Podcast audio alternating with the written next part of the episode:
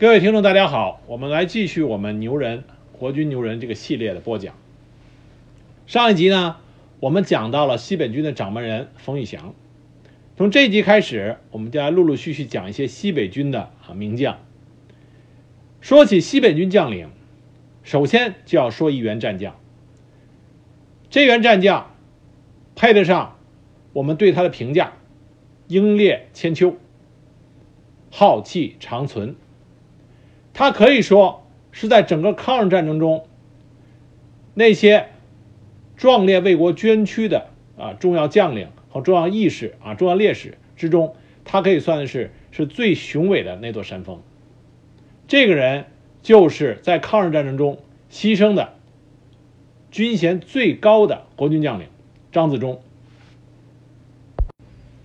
张自忠牺牲的时候，四十九岁，壮烈殉国。他是中国军人的楷模，整个抗日战争中，他表现出了英勇无畏的中国军人的最佳状态。他甚至得到了日本人啊，日本人对他也是无比的敬佩。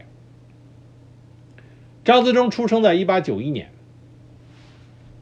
他是山东人啊，身材魁梧高大，他从小。就受到了忠孝仁义这种中国传统啊儒家的教育。小时候的张自忠就非常喜欢啊关云长、岳武穆、秦叔宝这些这些这个评书演义里的这些英雄人物。那最终张自忠在抗日战争中啊，也就好像当年的岳武穆、岳飞一样，为了民族啊大义，为了民族的反抗啊，毅然决然的和抵御外寇。就像他所钦佩的光那个呃岳飞岳武穆一样。那一九一零年，张自忠从高小学堂毕业。辛亥革命告爆发以后，他考入了当时北方有名的法律学校天津北洋法政学堂，在这里他接触到了孙中山的三民主义学说。一九一一年底，他秘密加入了中国同盟会，投入了轰轰烈烈的民主革命啊民主革命运动。一九一零年一六年九月，他同乡的好友车震带着张自忠到了廊坊，在那里，他把张自忠推荐给了冯玉祥。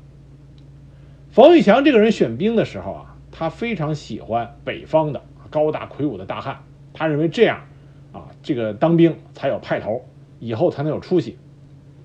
张自忠典型的山东大汉，高大英武，并有沉毅之气，冯玉祥很喜欢，马上就收下他了。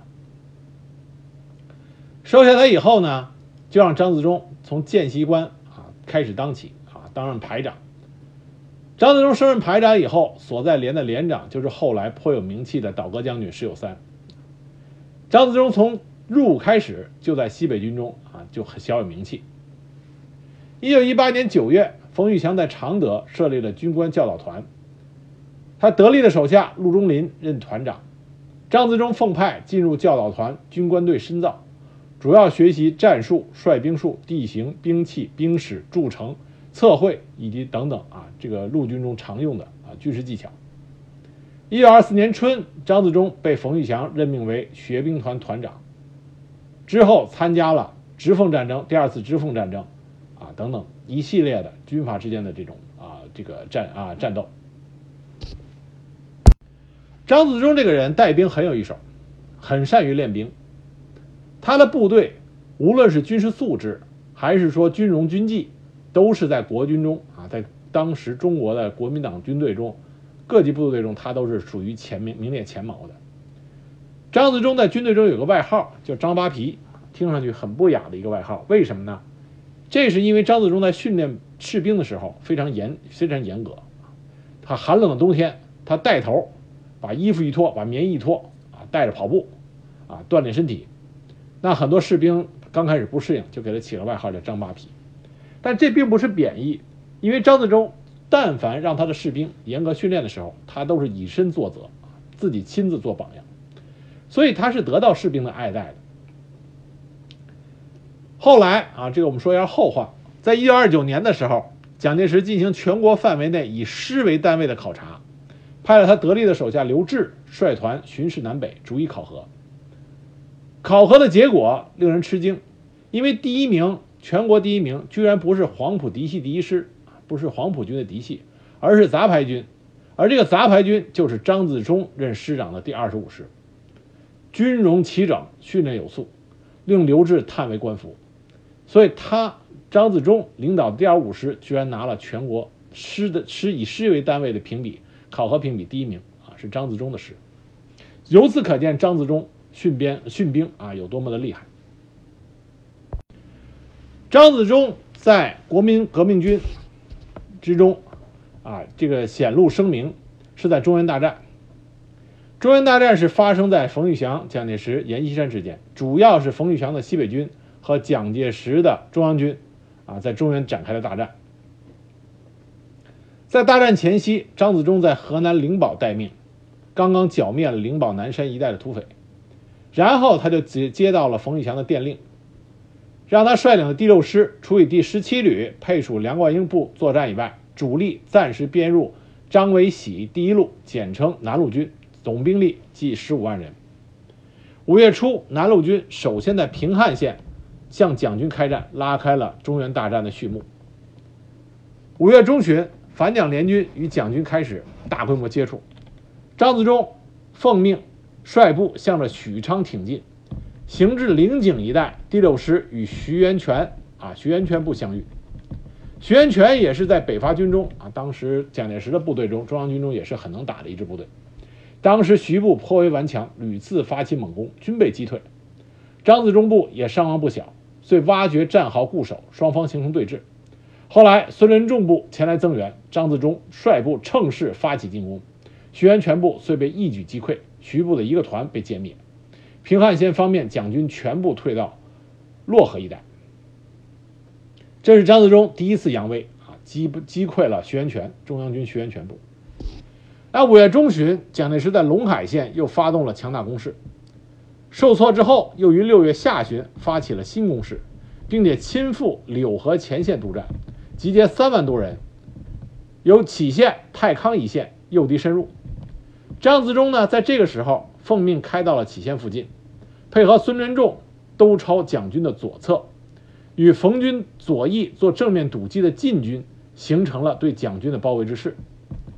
但是由于蒋介石得到密报，临时变更部署，抽出上官云相等部增援，那左翼的晋军又未能按照计划协同作战，使得蒋军得以突围。在突围之中，蒋军被截成数段。张自忠与担任掩护任务的蒋军张治中，近卫第二师相遇。啊，张自忠对张治中，两个名字上听出听上去经常被分不出你我的将领，在这个战场上分出了高低。张治中这个后来的抗日名将，蒋介石的贴身啊，左膀右臂，他的近卫第二师面对张自忠率领的部队，损失惨重，被彻底击溃。那作战中。张自忠勇敢果断，指挥若定，丰富的作战经验和出色的指挥才能发挥的淋漓尽致。张自忠的良好指挥是第六师能够屡战屡胜的重要因素。这两仗就让着这个啊，就让这个张自忠在整个的中国啊内地的这些军队的军队的军界啊名声就一下子就响亮起来。中原大战后来以冯玉祥的部队西北军。啊，惨败告终，因为张学良入关啊停讲，那么中原大战就只能是以西北军的失败而告终。当时张自忠的第六师除了配属梁冠英的王修身第十七旅随着梁冠英投江以外，尚有第十六、第十七旅一部和手枪团的大部约五千余人，是西北军残部中保留比较完整的部队之一。这和张自忠的极高的统兵能力是分不开的，因为张自忠。两次击溃中央军的嫡系，蒋介石非常赏识他，就专门空投给他委任状，任命他为第二十三路军总指挥。张自忠就召开了他的下级军官的会议，讨论何去何从。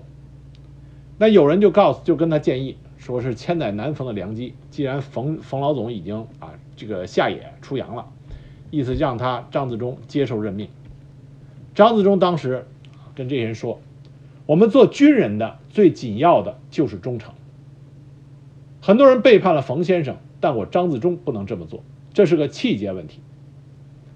这这个话就是真正的张啊张自忠。张自忠一生啊忠义两全啊忠义两全，对国家对自己的长官都是尽忠尽义。所以张自忠拒绝了蒋介石啊的委任状委任状，带领部队渡黄河北撤。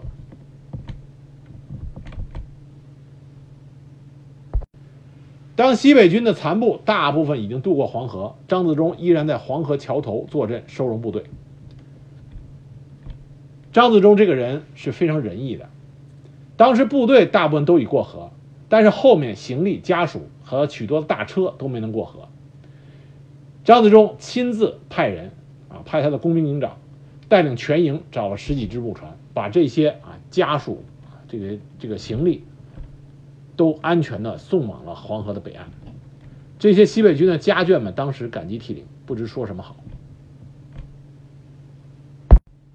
后来张自忠就随着他的老上级宋哲元，一直驻防在华北，他所在的就是赫后来赫赫有名的二十九路军。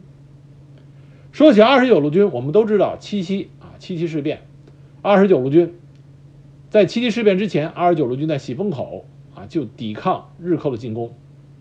著名的大刀队就是来自于二十九路军。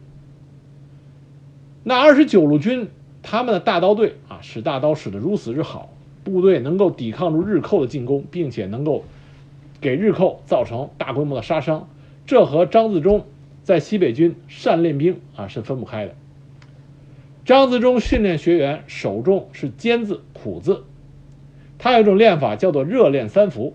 就是三伏天的中午十一点到十二点之间进行行军、体操等技术演习，经常举行行军比赛，以连排为单位，全每个人都是全副武装，负重三四十斤，不穿鞋，往返四十里，以整队迅速到达者为胜。在北方的夏天啊，炎热而又干燥，这个时候能够在这个时候能够完成啊整个的部队完成拉练，这个兵的素质。提高的都会很快，而且每次张自忠他都是带头出发，啊，带头出发，不是说让士兵们去受这罪，他自己亲自以身作则。他还有另外一个练法，叫做冷练三九，啊，就在北方最冷的时候，三九天他会突然命令全体官兵操场集合，携带全副武装，赤手赤脚，把棉裤挽在膝盖上，踏雪行军几十里。他依然是走在所有部队的最前面。还有一个事情，他很擅长，就是注重夜间教育，经常选择一个没有月光的漆黑夜晚，官兵们正在酣睡，吹响紧急集合号，规定起床不准点灯，一切行动用白旗指挥，时间限定在一刻钟之内。到集合场的时间是按跑步每分钟一百七十步的速度，距离是事先预量预测啊量好的。集合以后，首先检查服装、人数，装束整齐，行动肃静，迅速、正确和人数不缺少的赏；武装不全、行动嘈杂、迟慢和人员不齐的惩。就是这样练出了二十九路军严格的军纪，服从指挥，并且善于夜战。这里说点题外话：张自忠，张自忠虽然治军严厉，但他也是继承了西北军的传统从冯玉祥那里来的这个体罚。他在部队里依然有体罚，但是张自忠的体罚啊都是有缘由的，都是有正当理由的，所以他的下级的官兵们依然很爱戴他，因为在他在他腰格严格的背后，他把所有的官兵一视同仁，当做自己的兄弟一样。当时西北军里边有一个顺口溜，叫做“石有三的鞭子，韩复榘的绳，梁冠英的扁担赛如龙，张自忠扒皮真无情。”这是指这四位将领训啊，这个治军非常严厉，而且都是体罚啊，都是进行体罚。不过，我们如果认为张自忠的体罚啊很盛行，也不是这样。他在注重严格要治军的同时，他提倡八不打。哪八不打呢？一有害不打，二盛气不打，三盛暑不打，四饭前不打，五无恩不打，六罚过不打，七伤兵不打。八无知不打，啊，就是不知不打，不知不打。所以从这个八不打里也可以看出，张自忠爱兵如子的那颗心，爱兵如子的那颗心。张自忠还有一个名言啊，他说：“作为一个合格的军事将领，应该做到军开为急，将不言渴；军食未熟，将不言饥；军火未燃，将不言寒；军木未湿，将不言困。”什么意思呢？全军没有喝水的时候，主将不能说自己渴了；全军的饭还没有做好的时候，主将不能说我饿了，我先吃。全军那火篝火没有点燃的时候，主将不能说啊，我现在冷了，我得先御寒。全军的帐篷没搭好之前，主将不能说我困了，我要先睡。这是一个合格和优秀的将领应该做到的啊，应该做到的。因为张自军练兵有法，这是给后来二十九路军在喜峰口抗战中，二十九路军大刀队啊大逞大逞这个威风。啊，这个这个发生，这和张志呃张自忠练兵练得好啊密不可分。我们来具体说一说喜峰口大战，二十九路军大刀扬威这件事情。二十九路军西北军都知道，西北军都背着大刀，为什么？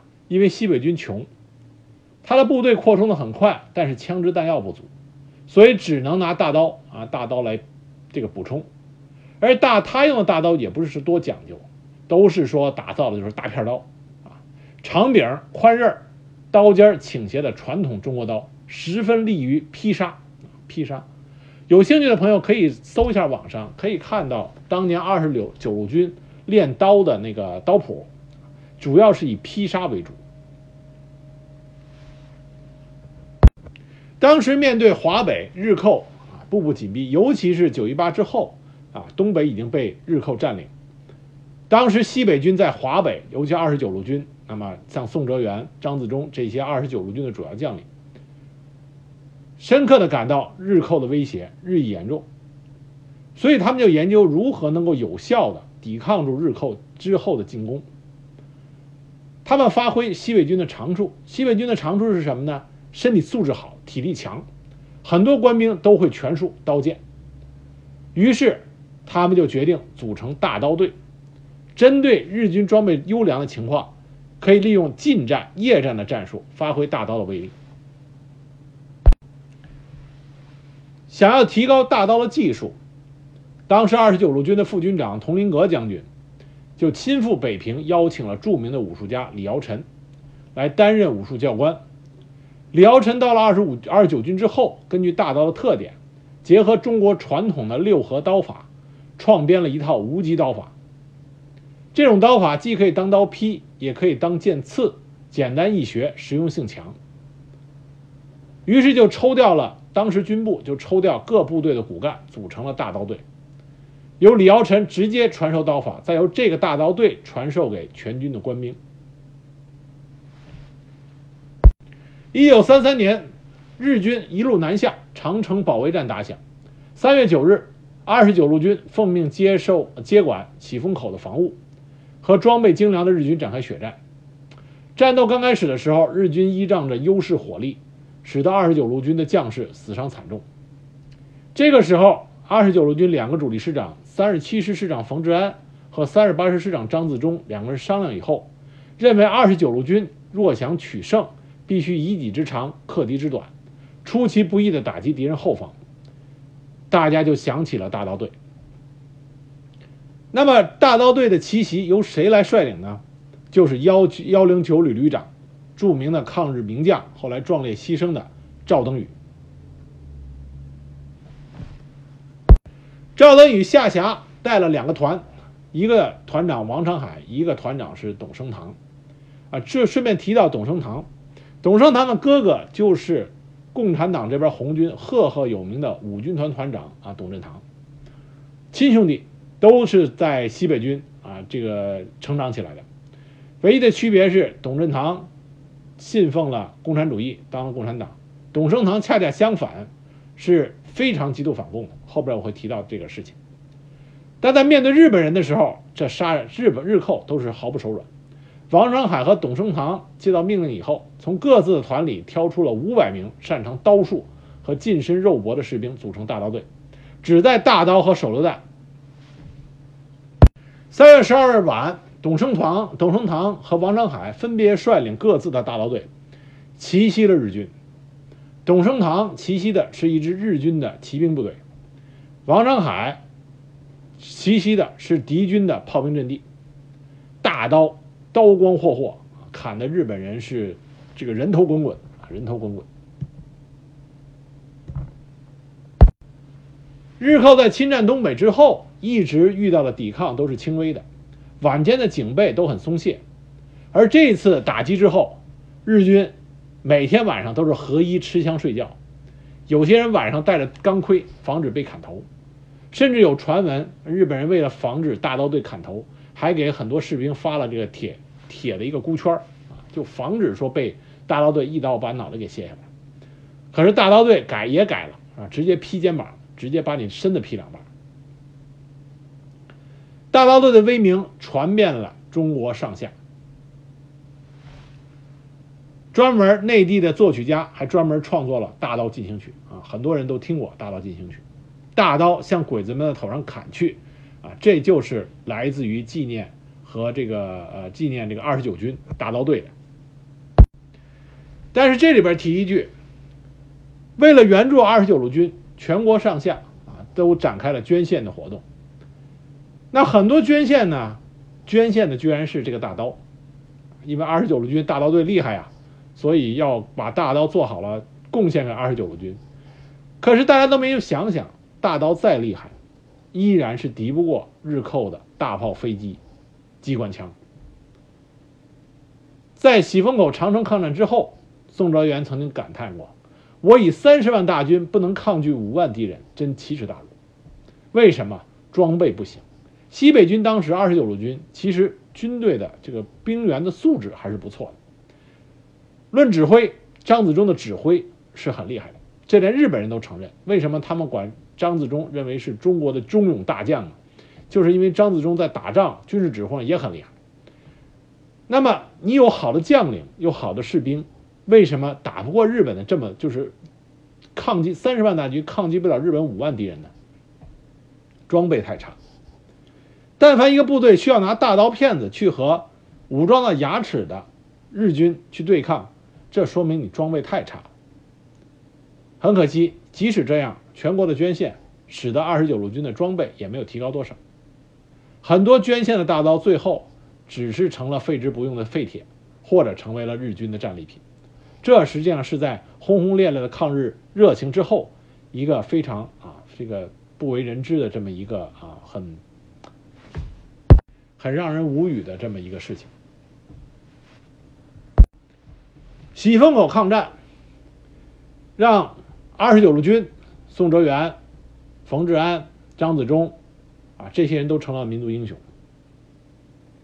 但是，很快，他们的这些抗日功绩渐渐的就被人家淡忘了。到一九三七年七七事变发生的时候，七七事变之后的一系列。啊，是发生的事情，使得张自忠背上了汉奸的这个名声。这到底是怎么回事呢？我们来具体的讲一讲。在七七事变之后的第三天，也就是七月九日，当时驻北平的一零一零旅旅长何基沣，何基沣也是很著名的西北军将领。之后在淮海战场，他和张克侠两个人啊，战场起义，实际上他们俩都已经是地下党员了。那么，在淮海战场战场起义，给了当时粟裕的部队迅速能够去包围住啊那个黄伯韬兵团，起了至关重要的作用。那这个时候，七七事变的何基丰是一个非常啊这个忠之忠于国家的抗日将领，他主张主动出击，全歼丰台的日军。这个时候的张自忠是天津市长兼二十九军第三十八师师长。他给何基丰打来电话，不同意偷袭日军，并且说现在尚有和平解决的可能，你们要大打是愚蠢的。为什么张自忠会认为会不同意何基沣这个主动出击日军的这个策略呢？这我们就要说一下，西北军上一集讲过，西北军的掌门人冯玉祥格局比较小，他的思想大部分是围绕自己那个小圈子转。同样的道理，西北军的将领都普遍有这个现象。为什么？西北军太穷了，一直占领的是西北荒凉之地，好不容易有个河南，也是常年的战乱，也不富裕，所以西北军很穷，战备也差，装备也差，尤其中原大战又是打败了，更不受蒋介石中央军的这个待见。在这种情况下，西北军就很就是很在意自己的实力。你已经没有装备了，如果这个兵员啊，这部队在越打越少，得不到补充，最后自就没有了自己的地盘，没有了实力，就更更何谈得上，呃，更何谈上再去领着部队抗日。所以西北军将领有一个特点，就是老是想保存实力，但这种保存实力呢，它是要有底线的。面对日寇的进攻，你到底是在保存实力？还是要誓死抵抗，这里边就是要有一个度的把握。后来在抗日战争中，石友三的投敌，韩复榘的从山东的一路往后撤。这并不是说韩复榘他就是要当汉奸，实际上韩复榘是一个非常痛恨汉奸的人，但他为什么一路往后撤呢？就是要保存实力。但你这个保存实力，就是置国家大义而不顾，置这个领土老百姓而不顾。那你的错误就大了。而石友三就更甚，石友三实际上是一个很能打仗的人，但是他完全是把自己的实力放在了国家大义之上，放在了民族大义之上，这就成为他成了抗日战争中啊最高衔，就是率领部队最多的投日的将领，啊遗臭万年。同样在这个时候，七七事变的时候，张自忠也好，宋哲元也好，冯治安也好。他们并没有认为日本人当时的胃口是要吞下啊吞下整个的华北。他认为日本人只是想在平津一带得到一系列的特权，通过谈判能不打就不打，因为一旦打起来，二十九路军很有可能失一大损。在这种情况下，张自忠和宋哲元他们就误判了形势，认为是可以和谈的，可以让步。那么让步，保存了实力，将来可以进一步再抵抗日寇进一步的进攻。他们没有想到七七事变是日本想发动全面侵华战争，那个时候他并没有想到这是全面侵华战争的开始。张自忠拒绝了何基沣主动出军的命令，并且通过二十九军军部给何基沣下达了只许抵抗不许出击的命令，使得卢沟桥的中国守军处于被动之中。为什么张自忠他们对形势进行误判呢？因为从人数上来讲，平津地区当时日军只有三万人，而二十九路军有十万之众。尽管装备从装备上来说比较悬殊，但是二十九路军的将领们认为日军不会与在人数相差如此众多的情况下和二十九路军进行全面对抗。而且在七七事变之前，双方面已经对峙了已经有两年了，其中冲突事件不断，都是可以都得到了政治解决。所以张自忠、宋哲元他们，并没有相信这一次日本人是要真干。这里边再说句题外话：七七事变之前，一九三七年三月底，日本华北驻屯军司令。关田就以天皇生日的理由，想邀请宋哲元去访日，费用由日本人出。宋哲元不想去，但是又不能驳了日本人的面子，于是就派了张自忠去了。一九三七年三月，张自忠率团访问了日本。在访日期间，日本人耍了很多小手腕，比如说邀请张自忠去一个地方剪彩，在剪彩的地方。对面的建筑物上挂着伪满国旗，张自忠如果不注意的话，这就是上了日本人的圈套。幸亏张自忠看见，命令日本人必须摘下国旗伪满国旗，否则拒绝剪彩。日本人只好摘下了伪满国旗。而且日本人还提出过，要让张自忠签中日经济提携条约，实际上就是出卖华北利益。张自忠断然拒绝。但是日本人依然很狡猾，他们在报纸、各种宣传物上大肆的宣扬张自忠访日，和日本人亲善。于是，在中国的国内，大批的报纸长篇累牍的进行抨击和责骂，就差直接称张自忠为汉奸了。但实际上，在很多人的心中，张自忠和汉奸也只有一步之遥了。所以在卢沟桥事变之后，宋哲元、张自忠实际上是主和派，他们想保存着二十九军的地盘和实力，希望能像以往一样和日本人在这次冲突上能够进行政治解决。但是日本人完全没有随他们的愿，日本人想的是全面发动侵华战争。张自忠的主和态度。实际上来自于他的老上级宋哲元，宋哲元当时也是想和平解决，这种态度造成了张自忠、宋哲元的误判。在七七事变七月七号发生之后，因为日军发现二十九路军的抵抗很剧烈，日军的兵力不够，怎么办？在日军的援军没有到达之前，日军又开始使用他们的小手腕，进行拖延。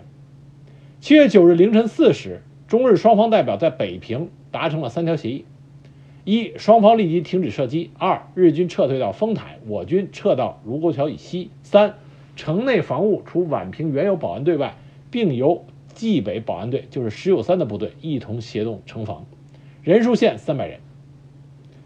有意思的是，这个停战协议是口头协议的，日本人根本就不愿意签字，因为他们完全就没有想过要遵守这件事情。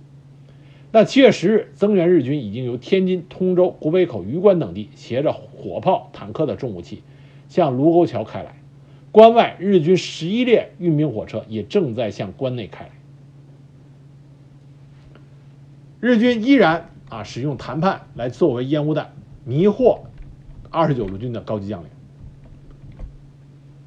日本华北驻屯军于十日向稽查当局提出交涉。当时他们要求张自忠作为交涉的负责人。这里边两个原因：一，张自忠去过日本；二，日本人心中一直对张自忠认为张自忠是中国啊，当时他们这个认为是中国很能打的一员战将，他们需要迷惑住张自忠。一旦张自忠铁定了心抗日的话，二十九路军将很难对付。所以他们需要张自忠出现在谈判桌上，一来迷惑啊张自忠，二。要让整个的中国，整个的国内舆论对张自忠产生误解，他们的目的也的的确确达到了。谈判桌上的张自忠是非常痛苦的。作为一个中国军人，他想的是要抵御外寇，跟日寇血战；但作为一个二十九军的高层将领，他当时另外一个想法是要想办法让这个冲突大事化小。给二十九军留下一条啊能够保存实力的活路。他的这种心态，在天津交通银行行长徐伯元访问他的时候，据徐伯元的回忆，我们可以清楚的看见。据徐伯元说，当时他问及张自忠对于时局和对策的时候，张自忠紧握双拳，如虎相扑，狠狠地说：“混蛋的日本人，当然要杀尽他们才痛快。”但过了片刻，他又摇摇头，叹息着说。如若仍有一线的希望，目前总是以消除祸患为事，内心的矛盾溢于言表。但对于全国舆论来说，张自忠这种苦心在那谈判想解决问题，就引发了进一步对他的误解。在广大的国内群众来看，他实际上就是主和派的代表人物，距离汉奸只有一步之遥。甚至当时广泛流传着“三十七师要打，三十八师要看”的说法。透露出了对张自忠的不满。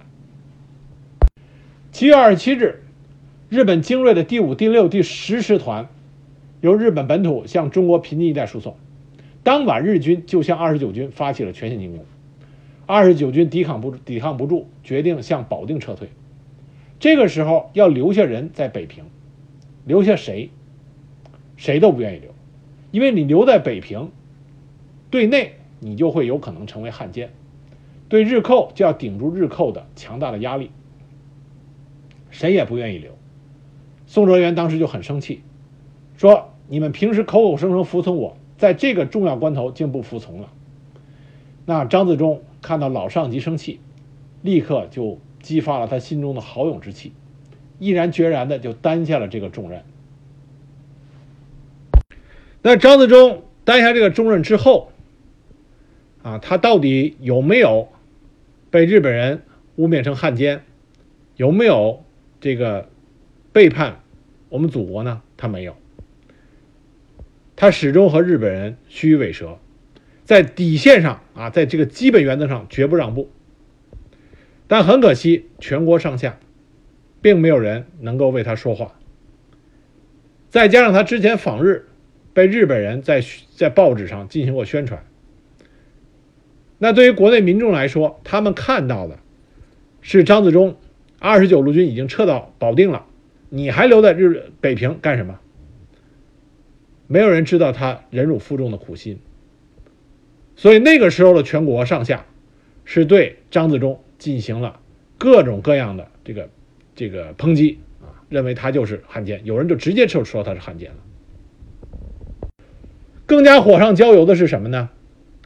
宋哲元离开北平前夕，给北平留下了两支部队，留在城外北原的独立第三十九旅和留在北平城内的独立第二十七旅。独立第三十九旅还是张自忠自己的部队，旅长阮玄武一直是张自忠的手下。结果没想到，在这个危急时刻，这个阮旅长居然把三十九旅拉走了。而且卖身投靠了日本人。就这样，六千多名士兵、五千支步枪、二百挺轻机枪和八门火炮的独立第三十九旅，就被解除了武装，编为了保安队。张自忠得到消息的时候极为震怒，但他已经什么都做不了了。那这件事情的发生，就更加让全国上下认为张自忠就是快当汉奸了。张自忠在北平坚持到了八月六日。发现已经没有任何可以事情，也没有任何可以转机的地方，于是他就秘密住进了东交民巷的德国医院，辞去了所有的代理职务。紧接着，日军就进行了大规模的入城式。张自忠看到大大呃大势已去，决定设计逃离北平。九月七日清晨，他坐着一个美国商人的汽车离开北京，一路通顺到达了天津。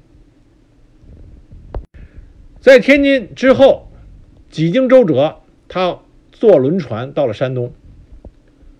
西北军的老上级韩复榘亲自亲自这个招待了他，并且由韩复榘以及张自忠的老对手张治中，张自忠的老对手张治中啊，张治中以及这个宋哲元亲自写信啊，在张自忠到南京拜见蒋介石的时候。